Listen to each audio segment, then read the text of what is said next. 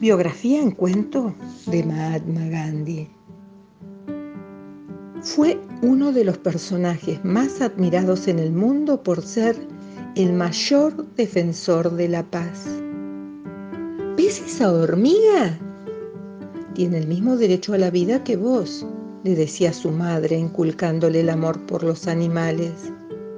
No utilices la violencia, lucha por la paz le decían cuando era chico y hablaba de peleas.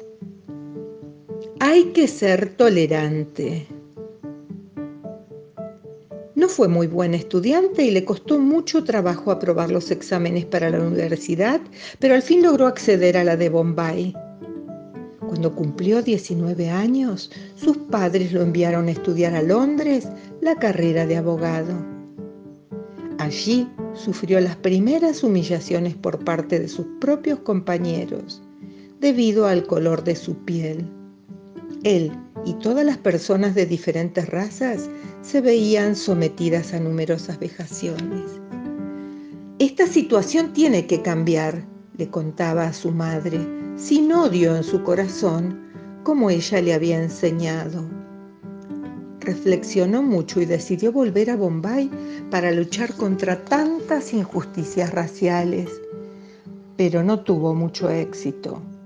Poco después surgió la oportunidad de ir a trabajar a Sudáfrica y se quedó en ese país 21 años, luchando con todas sus fuerzas contra los atropellos a los que se veían sometidos todos los hindúes que como él allí vivían. Inventó un sistema que defendía a través de la no violencia y la desobediencia civil pacífica objetivos políticos y sociales.